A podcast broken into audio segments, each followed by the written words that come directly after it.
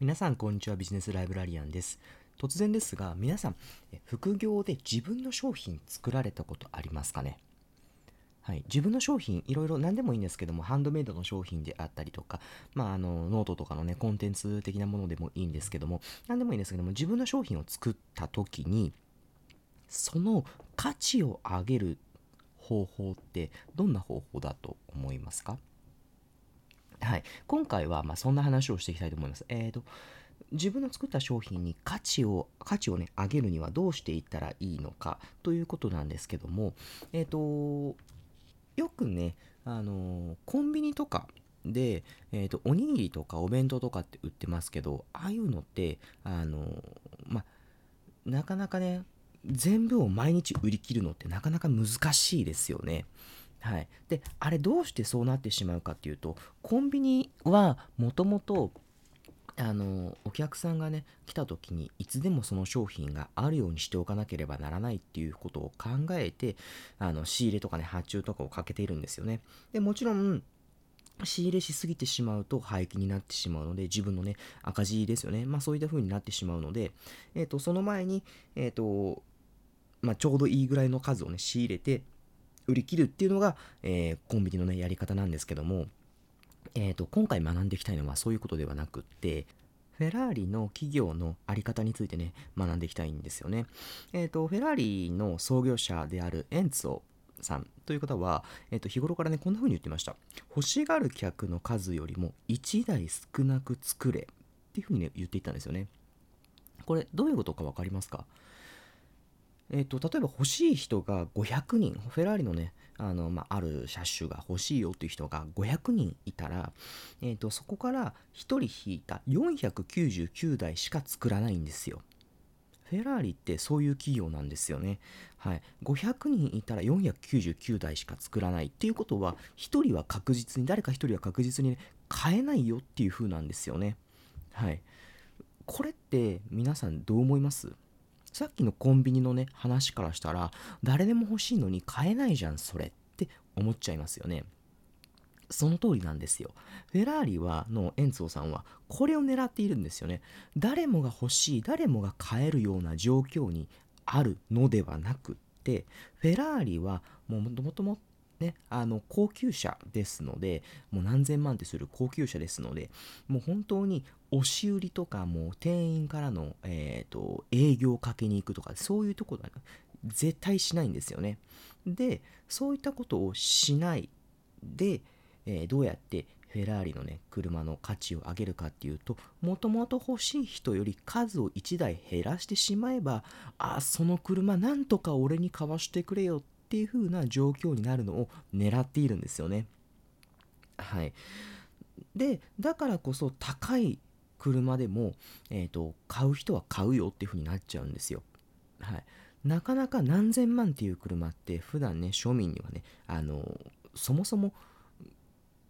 何ていうか買わないっていうか、まあ、そもそも興味がないですよね。でなかなかそういう例えば街でフェラーリが走っているのを見た時にあフェラーリだっていうふうには思いますけどああれはなあのいつの方のやつで何年に販売されたやつでいくらのものだってあんまり知らないですよね。例えばトヨタの何かプリウスとかってまあ大体車に詳しい人だったら車に詳しくなくてもまあ大体まあ数百万ぐらいかなって目処がつけられますよね。でもフェラーリってそうじゃないんですよね。なぜそうなのかっていうとフェラーリの方からあまり営業とか販売促進とかそういったことをねしないからなんですよ。であのもし皆さんが街とかでそうやってねフェラーリの販売促進とかを見た場合はそれって実はフェラーリがやっているものではなくってフェラーリの販売代理店がやっているものなんですよねだから販売販売代理店が勝手にやっているものなので皆さんは知っているのはあのフェラーリがやっているものではないんですよね本社がやっているものではないということですね。はい。なので、フェラーリは、うんと、そのようにして、あ、なんとかその車を俺に買わしてくれって言わせるように、高い車でもそうやって言わせるように、もともとの台数より少なくしているんですよ。はい、なので、えーと、フェラーリっていうのは実は中古とかでもね高く売れるようになっているんですよね。あのー一時ね、すごい車がありましたね。えっ、ー、と、いつだったか、2014年ぐらいかな？に、えっ、ー、と、1960年に販売されたフェラーリ。がなんと39億円でね落札されるんですよ。はい。これってあのフェラーリは、うんと、そういったね、中古車とかも特に慎重に扱っているからこそ、まあ、そういったね、あの、ことができているんですけども、で実はフェラーリっていうのは、まあ、そうやってやっているね、根本はどういう考え方してるのかって話なんですが、ただ高い車がね、あの、まあ、その人たちに売れればいいっていう話だけじゃなくって、顧客を選んでいるっていうようなね、立場になるんですよね。で、それってどういうことかっていうと、うんと、高いものを買う人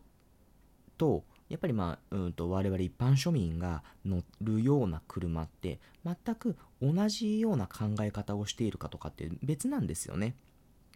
例えば、えっ、ー、と、何でしょうね。高いからといって、うんと、こういう注文が当たり前なのかどうなのかってわからないですよね。うん。